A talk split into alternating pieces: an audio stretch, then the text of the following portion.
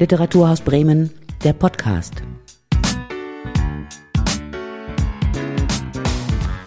Silke Behl heute äh, für euch mit dem Podcast und äh, mein Gast ist heute Katharina Mewissen, Jahrgang 91. Hat schon mit ihrem Debütroman sehr großen Erfolg gehabt. Ich kann dich hören, so der Titel. Dann gleich nachgeschoben, der zweite Band, auch sehr erfolgreich und jetzt ausgezeichnet mit dem Bremer Förderpreis vom Bremer Literaturpreis, erschienen unter dem Titel Mutter Stimmbruch und zwar auch bei einem ganz tollen Verlag, muss man sagen, bei Wagenbach nämlich, also da kommt auch nicht jeder rein. Erstmal herzlichen Glückwunsch, Katharina Mehrwissen, zum Literaturpreis und wir freuen uns, dass Sie heute Zeit für uns haben. Dankeschön, ja, ich freue mich auch, hier zu sein in Bremen zu diesem schönen Anlass. Ja. Sie sind gerne in Bremen. Sie haben ja auch studiert und haben ja im Vorgespräch gesagt, dass, dass Sie sich eigentlich ganz wohlfühlen in Bremen. Woran liegt das? Ja, das stimmt. Also es äh, war einfach eine sehr gute Zeit hier. Ich habe ja hier studiert, die 20er verbracht und genau, komme immer noch gerne her. Und Sie beobachten von Berlin aus auch die Bremer Literaturszene ganz aufmerksam und finden, dass sich hier seit Ihrem Weggang schon einiges entwickelt hat. Was beobachten Sie da genauer? Das stimmt. Also ich kriege ja auch nicht alles mit. Ich strecke immer mal wieder so meine Tentakel aus und habe ja auch noch Kommilitonen aus der Zeit, befreundete AutorInnen, JournalistInnen, die in Bremen geblieben sind. Ne, das können ja auch nicht alle weggehen. Und das ist ja auch das Schöne an Bremen, finde ich, dass wirklich viele auch gar nicht weggehen. sondern hier in einem guten Sinne hängen bleiben.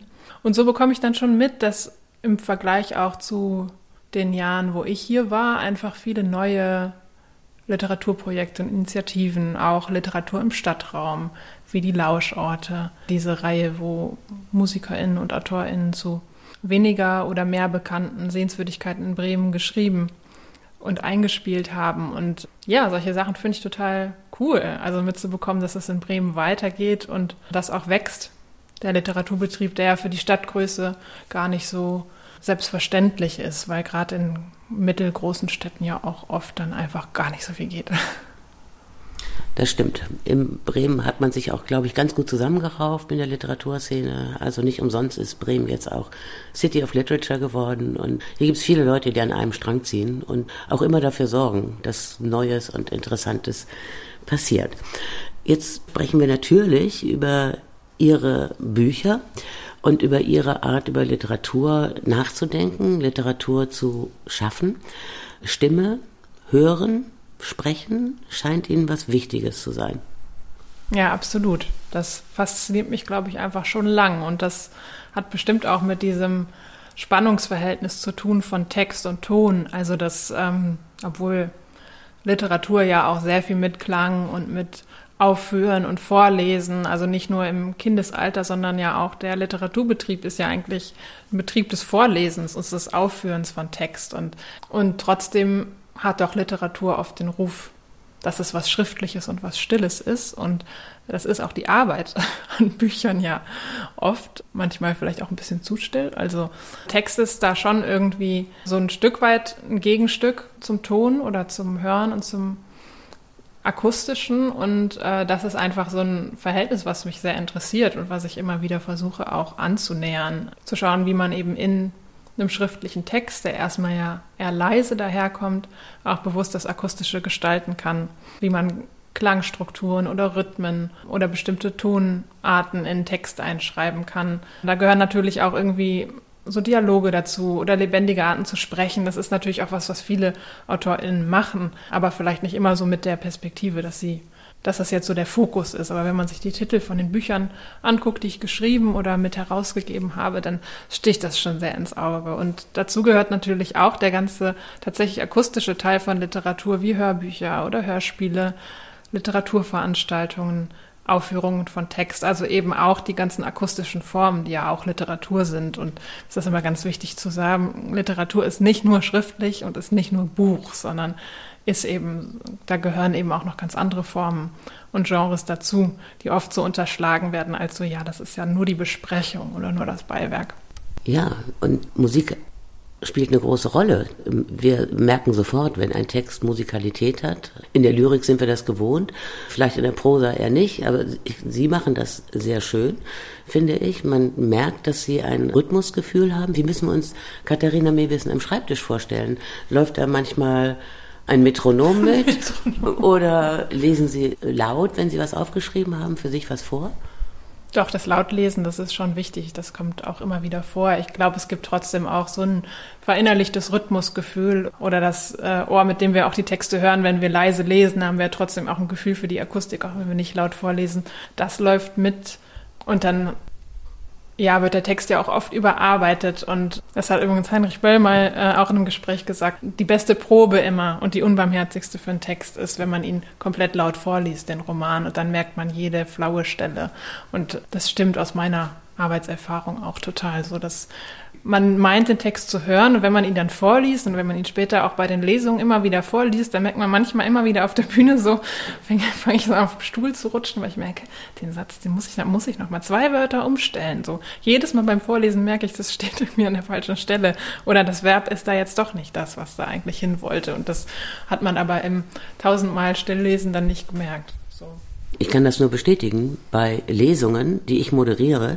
Ich lese immer mit, wenn der Autor, die Autorin liest und stelle immer fest, dass im Lesen noch was verändert wird. Dass ein Wort einfach wegfällt oder ein anderes hinzukommt. Das, glaube ich, ist was sehr Normales, dass man im Lautlesen erst merkt, was funktioniert, oder? Ja, total. Und auch eigentlich die Komposition vom Text verändert sich ja in der Lesung nochmal. Also alle erstellen ja eigentlich immer so verschiedene Lesefassungen, die dann, dann zusammen gut funktionieren, ähm, streichen Passagen raus oder manchmal auch drei Sätze. Und ich finde das auch total interessant, dass man diese Texte, die ja eigentlich so Hörfassungen der Bücher sind, die man nur für die Bühne und auch immer bei jeder Lesung dann ja nochmal ein bisschen anders aufschnürt, dass die eigentlich auch immer so als Genre gar nicht so bemerkt werden, dass das eigentlich Adaptationen sind oder eigentlich alles auch so kleine Hörbücher sind, weil eben doch ein Text in der stillen, linearen Leseerfahrung anders funktioniert als auf einer Bühne, wo man merkt, nee, die Passage ist zu viel, dann fängt es an zu hängen. Und es gibt wirklich Kapitel in Büchern, ich glaube, das geht vielen AutorInnen so, die liebt man total. Das sind wahnsinnig tolle Textstellen und die liest man kein einziges Mal vor, weil sie einfach auf der Bühne nicht funktionieren. Ich habe auch schon mal zu befreundeten Autorin gesagt, man müsste eigentlich mal ein Lesungsformat machen, wo wir nur das lesen, was wir nie auf Lesungen lesen konnten. Das ist eine wunderbare Idee. Die sollten wir uns aufschreiben. Das sollten wir uns auf jeden Fall merken. Jetzt machen wir das mal konkret und sprechen über den Roman, der jetzt ausgezeichnet wird mit dem Förderpreis vom Bremer Literaturpreis, Mutter Stimmbruch. Das ist ein sehr ökonomischer Text, würde ich mal sagen. Da ist nicht ein Wort zu viel. Erstmal müssen wir, glaube ich, über das Thema reden. Mutter Stimmbruch. Es geht um eine Frau, die in was für einer Lebenssituation ist. Ja, Mutter. Mutter hat auch nur den Namen Mutter in dem Text. Ist übrig geblieben, könnte man sagen, im Familienhaus. Sie ist da so ein bisschen gestrandet. Alle anderen sind schon weg und Mutter ist geblieben. Das Haus ist viel zu groß. Der Garten ist auch zu groß und Mutter steckt eigentlich so in einer Verwandlung, die schon begonnen hat, aber mit der sie sich noch nicht so richtig angefreundet hat. Also eigentlich ist das kennt man auch von Entscheidungen, ähm, die anstehen, aber man verschleppt die und schafft den Absprung noch nicht. Und so ist Mutter auch so ein bisschen wie ja vielleicht eine Teenagerin, die noch nicht geschafft hat, von zu Hause auszuziehen und jetzt irgendwie schon so lange noch zu Hause wohnt, nur eben in alt. Da beginnt eigentlich der Text des Mutter mit dem Haus, was immer mehr auch ihr zu schaffen macht. Also nicht nur, weil es groß ist, sondern auch, weil es voller Leckerstellen und äh, voller Eigenwilligkeiten ist und auch ähm, sozusagen unter seinem Alter leidet das Haus. Und der Garten, der ihr über den Kopf wächst und buchstäblich, also die Wurzeln ragen schon bis ins Haus, untergraben eigentlich das Familienhaus. Genau, also diese Szenerie, die eigentlich aus einer anderen Lebensphase stammt, die überkommen ist, die Mutter übrig gelassen hat, kennt man ja das Phänomen des leer gewordenen Hauses und drin wohnt noch eine Person. Es ist dann eher eine alte Frau als ein alter Mann. Das ist durchaus irgendwie eine strukturelle Situation und da befindet sich Mutter erstmal. Und ja, der Konflikt setzt eigentlich da ein, dass eben auch ihre Stimme sich anfängt zu verabschieden. Und sie irgendwie, sie so ganz krächzig wird und sie denkt, sie ist krank oder irgendwas stimmt nicht. Und sie dann so verschwiegen wird. Sie ist ja auch einsam. Kontakt mit den Kindern, ich habe den gar nicht richtig wahrgenommen. Es ist wirklich eine Frau, die mit ihrer Einsamkeit und ihren Sehnsüchten, auch ihren Ängsten ganz allein ist. Was hat sie an dem Thema fasziniert? Sie sind ja noch selber ganz jung. Sicherlich ist Mutter auch einsam. Ich würde aber auch immer dazu sagen, dass Einsamkeit jetzt nicht ihr großer Konflikt ist, sondern dass sie ist auf eine Art einsam, wie glaube ich viele Menschen auch im Leben immer mal einsam sind oder sich dem stellen müssen, aber sie macht da eigentlich was Größeres mit sich aus, als einfach nur, dass sie alleine ist. Also es ist, ich habe da nicht die alte Frau gezeichnet, die so traurig einsam ist, sondern man erlebt sie eigentlich trotz ihrer schwindenden Stimme und diesem ächzenden Haus, was ihr zu groß ist, erlebt man sie von Anfang an trotz ihres Alters auch auf eine sehr vitale Art. Also sie sagt zwar gar nicht viel, deswegen muss das Buch, glaube ich, auch so knapp sein und darf kein Wort zu viel haben, weil eben die Figur auch so ist, dass sie nur ab und zu mal was sagt und dann halt so richtig. Also sie auch so eine Sparsamkeit hat. Gerade deswegen ist das Handeln bei ihr so kraftvoll, wie sie sich irgendwie mit ihrer Umgebung auseinandersetzt und auch mit ihren Beschwerden. Das hat so was sehr Tatkräftiges. So eine Sprache, die sie da findet anfangs, bevor sie auch ihre Stimme und ihre Sprachen zum Teil wiederfindet. Ja, im Grunde genommen ist es eine starke Frau, würde ich sagen, der es irgendwie gelingt, sich aus dieser Situation herauszubringen und einen Neuanfang zu starten. Und es sind so kleine Sätze drin, wirklich sparsam. Und dann kommen so Sätze vor wie, was man gibt, ist weg. Mhm. Und das ist so ein, das ist so ein klassischer Satz, glaube ich. Eine Mutter kann damit ganz viel anfangen, weil Mütter sind darauf festgelegt, auf diese Rolle, erstmal zu geben. Und mhm. was ist es, was dann weg ist? Ja, dieser Satz wird gesagt oder den, den sagt Mutter in der Szene, wo sie darüber nachdenkt, was sie eigentlich vererbt hat. Es wird, wie schon ja auch gesagt wurde, nur ganz sparsam über die Beziehung zu ihren Kindern und über ihre so Familienfunktionen erzählt in dem Buch, sondern dass es auch, um nochmal darauf zurückzukommen, was hat mich daran so interessiert, ist eigentlich die Mutter einmal komplett freizustellen. Sie ist auf jeden Fall Mutter, deswegen heißt sie ja auch nur so. Deswegen hat eigentlich diese Familienzeit sie überhaupt erst in diese Rolle und Identität gebracht.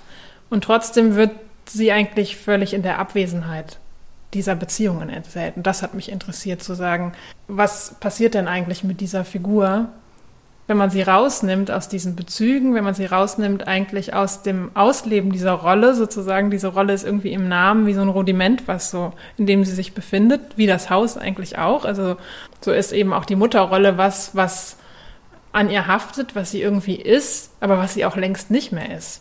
Das hat mich sehr interessiert zu gucken, wie groß kann eigentlich diese Diskrepanz werden? Wie stark kann sich eigentlich diese ähm, alte Figur dagegen wehren. Was muss sie tun, um das wirklich loszuwerden? Und was passiert eigentlich, wenn auch eine gerade eine alte Frau und eine alte Mutter so radikal im Zentrum steht und nicht in ihrer Fürsorgerolle, auch nicht in der Rolle Großmutter und Enkel, wenn das alles nicht relevant ist in dem Moment der Erzählung, sondern das heißt nicht, dass es wahnsinnig konflikthaft ist oder das große Drama des Bruchs zwischen ihren Kindern. Mag alles sein, mag auch nicht sein. Das ist nicht das, was die Geschichte erzählt, sondern die erzählt diesen Moment, wo die volle Konzentration auf dieser alten Figur und ihrer Verwandlung liegt. Mhm. Das ist das, was Sie mit Freistellen gemeint haben eben. Ne? Und das ist auch was, was in diesen Sätzen passiert, die sie sagt, was man gibt, ist nachher weg. Das sind so Formeln, mit denen sie sich eigentlich Raum nimmt, wo sie Feststellungen macht, was ihre Erfahrung ist. Die Mutterrolle ist natürlich so klassisch die immer gebende und man gibt immer weiter und geht darin auf. Aber Mutter setzt ihre Erfahrung mit diesem Satz eigentlich dagegen zu sagen, was man gibt, ist erstmal weg. Also es ist auch was, was mit sich aufgeben zu tun hat und nicht nur mit geben. Über Familie zu schreiben ist, glaube ich, immer ein bisschen schwierig, ist problematisch, weil man natürlich unwillkürlich auch als Autorin, als Autor diesen Erfahrungshorizont der eigenen Familie, der Begegnung mit der eigenen Mutter äh, mit hat. Und Sie erwähnen auch an einer Stelle extra, dass Ihre Protagonistin nichts mit ihrer eigenen Mutter zu tun hat. Oder mussten Sie das machen, um sich zu rechtfertigen, um Ihre Mutter nicht bloßzustellen? Es ist ja Literatur. Ja, ich glaube, nee, das muss man gar nicht machen. Ich hatte Lust dazu, diesen Elefant im Raum aufzugreifen, weil ich denke, dass obwohl ich eine Autorin bin, die einfach nicht sehr dem eigenen Leben schreibt. Also natürlich schreibt man, also es ist unmöglich, nicht aus dem eigenen Leben zu schreiben, aber wenn man jetzt die ähm, Präsenz von Autofiktionen und von autobiografischen Texten sieht in der Gegenwartsliteratur, dann kann man schon sagen, was ich schreibe, das bin nicht so sehr ich oder das ist nicht irgendwie meine Familienbeziehung und es war im Debüt ja auch nicht mein eigenes Coming of Age oder so. Aber weil es eben doch so sehr viel um Mutter geht, ähm, dachte ich, ach, das kann man jetzt auch einfach mal noch dazustellen, weil LeserInnen werden sich das wahrscheinlich fragen. Es ist ja auch immer so eine LeserInnen-Frage, äh, also so eine Frage, was für ein Lesetyp ist man, fragt man sich die ganze Zeit, ah, was ist denn jetzt mit der Autorin? Und manche machen das auch gar nicht. Ne? Aber äh, ich dachte, bei einem Thema, wo das so offensichtlich sich um die Mutter dreht, kann ich auch den Bezug zu meiner eigenen Mutter, der nämlich gar nicht, gar nicht so vorhanden ist in dem Fall, benennen. Ja. Mhm. Gut, kommen wir auf die Mutter im Buch ähm, zurück. Ähm. Und gleichzeitig würde ich auch ergänzen, natürlich ist es für mich, als Frau sozialisiert zu sein und als Tochter aufzuwachsen, ist natürlich allein schon strukturell eine ganz bestimmte Erfahrung, aus der auch so ein Buch dann herausgeschrieben ist, was nicht heißt, dass das irgendwie mit meiner Familie zu tun hat, aber es ist natürlich ein Beziehungsverhältnis, in dem man auch sehr viel von der Frauengeneration über einem und der darüber aufnimmt. Also es ist ja auch so eine Art von sozialer Vererbung oder von ähm, Rollen, die man sehr intensiv auch wahrnimmt. Also nicht nur in der eigenen Familie, sondern auch, wenn man woanders ist. Man hat, wenn man als Tochter sozialisiert ist, einfach wird man mit Sensoren ausgestattet, ob man will oder nicht, für eben diese Frauen- und Fürsorgerollen. Und das ist sicherlich auch dann Material, was man schon hat oder womit man sich auseinandersetzen kann dann. Ja, und das spielt ja in der Rezeption eine riesige Rolle. Ich habe zum Beispiel den Roman auch gelesen als ein, also für mich persönlich, als ein Stück Literatur gegen die Idealisierung der Mutterrolle. Können Sie damit was anfangen? Damit kann ich viel anfangen. Erzählen Sie mal. ja? Mhm. Klar, also man schreibt natürlich nie ein Buch äh, in so einem unter so einem Banner und sagt, ich schreibe jetzt ein Buch gegen die Idealisierung der Mutterrolle oder über die Emanzipation der alten Frau oder so. Das ist ja alles viel subtiler und feiner und ich glaube, sonst wäre das dann eher ein, ein Essay oder vielleicht eine Veranstaltungsreihe geworden. Also es sind andere Texte die mit so einer klaren ähm, politischen Botschaft starten. Aber natürlich ist der Text davon getragen, dass sich die Figur, der die ganze Zeit etwas widersetzt, was ihr durch ihre soziale Rolle eigentlich angedichtet oder auch aufgedrückt wird, was sie sich vielleicht selbst auch angeeignet hat, die bricht ja in ganz vielen kleinen Momenten, in ganz vielen kleinen Handlungen und eben auch in sprachlichen Handlungen, diesen sparsamen Formelsätzen, ähm, die sie dann manchmal äh, so ähm, setzt. Da bricht sie ja diese Mythen oder Unterstellungen oder Bilder wie eine Mutter sein sollte? Oder hm, nimmt sie sich eigentlich auch einen Raum in der Sprache und fordert ein? Das sind ja häufig so Momente von Redewendungen, die ein kleines bisschen verschoben werden, sodass man irgendwie irritiert ist oder das Gefühl hat, das passt nicht mehr so ganz. Und das sind die Momente, wo ähm, sich die Figur Mutter eigentlich Raum nimmt, die Sprache nach ihren eigenen Erfahrungen ein bisschen zu justieren und zu sagen, es ist eben nicht das Ideal, sondern das ist meine Erfahrung. Und das ist ein sehr mühsamer Prozess. Der Mundraum im wahrsten Sinn des Wortes spielt eine riesige Rolle. Es gibt auch eine Illustration. Es gibt Illustrationen, also ganze Seiten. Da wimmelt es von Zähnen. Der Mundraum wird sozusagen ausgeleuchtet erstmal. Das, die sehen so ein bisschen aus wie das, was man mit einem Zahnarzt manchmal mitkriegt, äh, wenn man geröntgt wird. Das ist eine Kollegin von Ihnen, die, das, die diese Illustrationen gemacht hat. Ich, ich fand das ganz toll. Ich fand das ganz toll. Diese Zähne haben Wurzeln, aber die müssen der Mutter erstmal alle rausfallen, bevor sie ihre Stimme wiederfindet und das neue Sprechen lernt? Ja, das sind äh, Monotypien von Katharina Greven, eine befreundeten Künstlerin, mit der ich auch während der Textarbeit schon zusammengearbeitet habe. Also es war auch ein sehr schöner Dialog zwischen Text und Bild. Und gab es auch eine Ausstellung von all den Bildern, das ist jetzt nur ein Bruchteil im Buch dann am Ende, wie das beim Text auch ist, ähm, all den Bildern, die entstanden sind, gab es äh, im letzten Jahr in Bremen auch eine Ausstellung. Genau, das wollte ich noch sagen. Und ja, die Zähne müssen ausfallen. Ich denke, das ist so eins dieser Phänomene, was ich äh, vorhin schon mal erwähnt habe, dass diese Momente von Älterwerden oder von äh, körperlicher Verwandlung, die wir im Laufe des Lebens erleben, wie das Ausfallen der Zähne in der Kindheit oder der Stimmbruch in der Pubertät oder das Ergrauen der Haare oder der Verschleiß von manchen Strukturen, aber auch das Nachwachsen von manchen Strukturen wie der Haut. Auch die Haut erschlafft ja und gleichzeitig erneuert sie sich. Also diese Logiken von, was wird eigentlich verbraucht, was erneuert sich, was wird langsamer, was wird schneller so im, im ähm, Laufe des Lebens und des Wandels vom Körper. Das sind eigentlich Phänomene, die in allen Lebensphasen spezifisch vorkommen, aber eben sich auch auf eine Art wiederholen, wie so ein Motiv am Körper. Und da war dieses Verlieren der Zähne und das Durchbrechen von einer neuen Stimme, nicht von der neuen, die dritten Zähne kriegt sie nicht, die muss sie sich dann doch klassisch beim Zahnarzt besorgen. Aber die dritte Stimme, die wächst eben dann doch, und zwar, wie sie ja auch unsere zweite Stimme, unsere erwachsene Stimme ähm, sich entwickelt, nämlich die kommt nicht neu, sondern die wächst ja eigentlich aus dem gleichen Organ. Also das Organ wächst ja, während die Zähne ja wirklich einfach physisch ausgetauscht werden. Und deswegen haben die mich auch im Text äh, und deswegen sind die auch im Bild so prominent und auf dem Buch haben die mich so fasziniert, weil es so eins dieser wenigen Körperteile ist, der wirklich so ausgetauscht wird äh, und der eben auch mit so viel Mythen oder magischen Ritualen eigentlich fast schon behaftet ist, wenn man an den Zahnverlust in der Kindheit denkt. Ja, hat auch viel mit Sexualität zu tun. Zähne werden ganz oft mit Sexualität in Verbindung gebracht. Und das ist auch etwas, was man zwar nicht direkt vorgesetzt bekommt im Roman, aber wo man ganz genau weiß. Also ich jeweils habe gespürt, es geht auch um die Wiederentdeckung von Sexualität bei ihr, oder? Auf jeden Fall.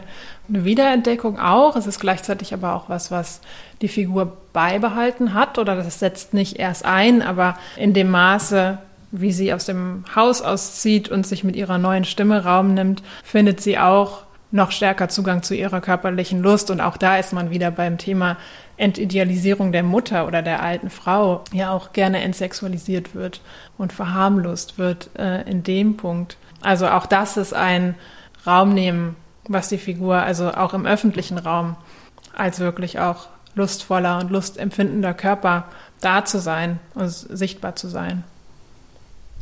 Das haben Sie schön erklärt, ja, finde ich. Und es ist ja so betrachtet ein optimistisches Buch für einen Neubeginn, wo, wie Sie eben auch gerade schon gesagt haben, viele denken, okay, für eine Frau, für eine Mutter, wo die Kinder aus dem Haus sind, ist das Leben irgendwie vorbei. Und es ist eben nicht so. Ja, also auf jeden Fall ist das wahrscheinlich ein optimistischer, ein optimistischer Zugriff äh, auf, die, auf die alte Frau oder die, die alternde Mutter.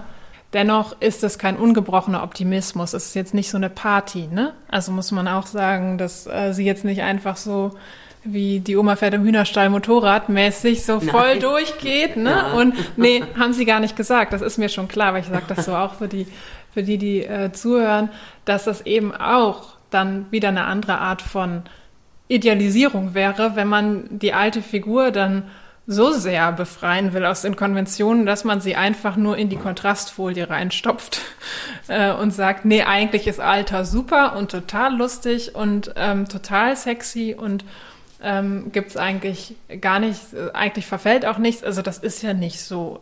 Mutter hat ihre Themen, die hat auch ihre Schmerzen und ihre Beschwerden und die muss einfach verhandeln und Sie kann natürlich auch nur in den Grenzen ihres alternden Körpers verhandeln. Also es ist jetzt nicht so, ich würde gerne und dann so, ne?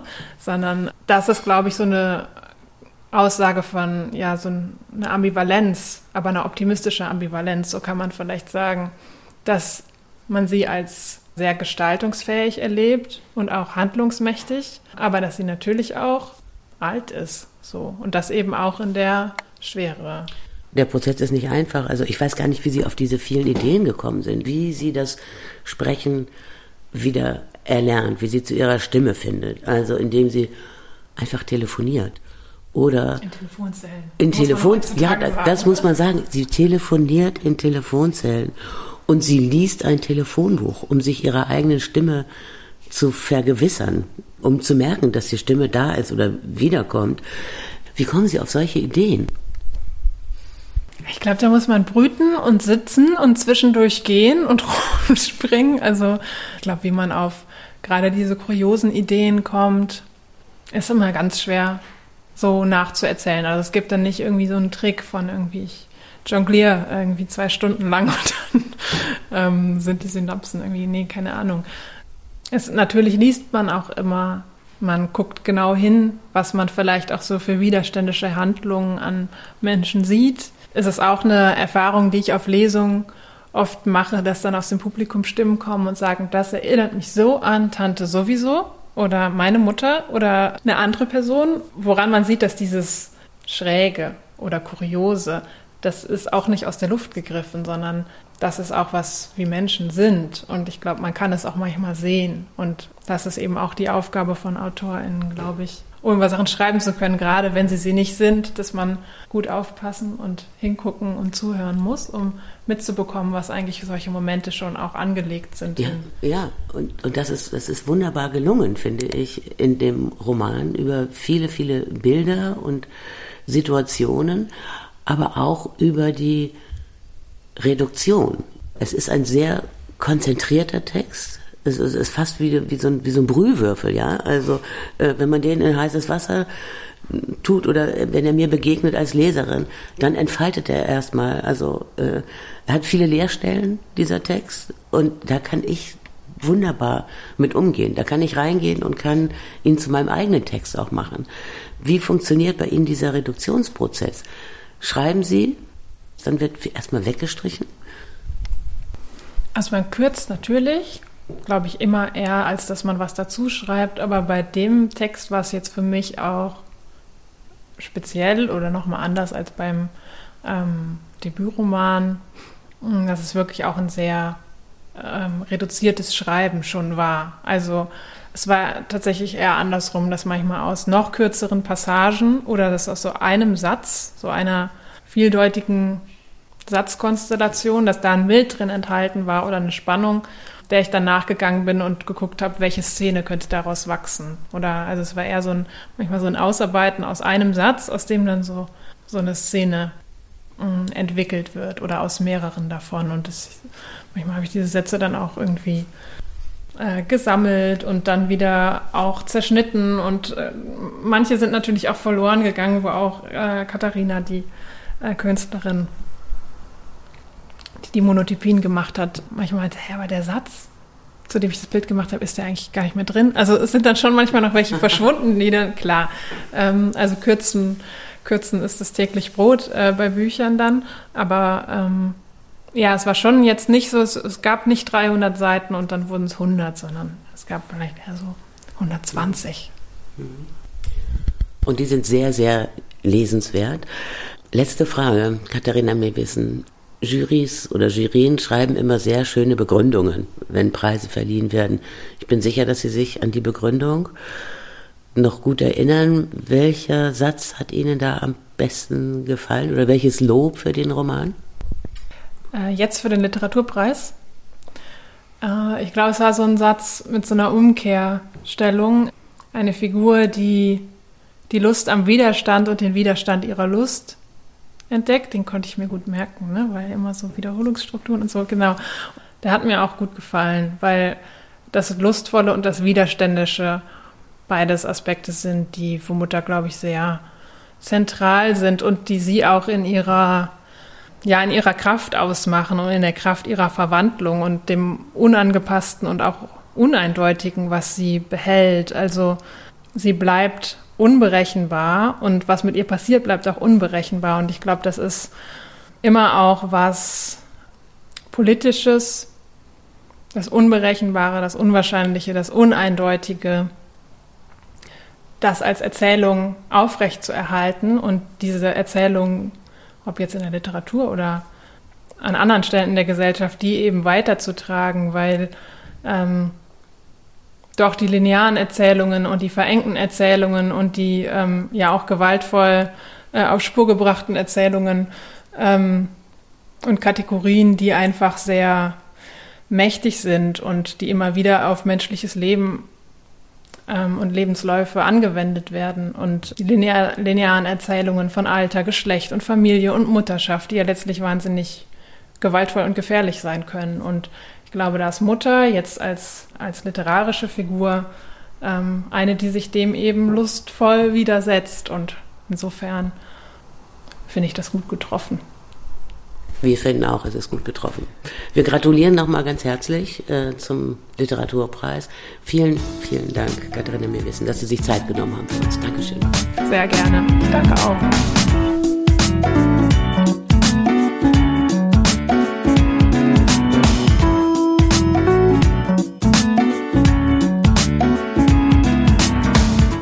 Das war Literatur aus Bremen, der Podcast.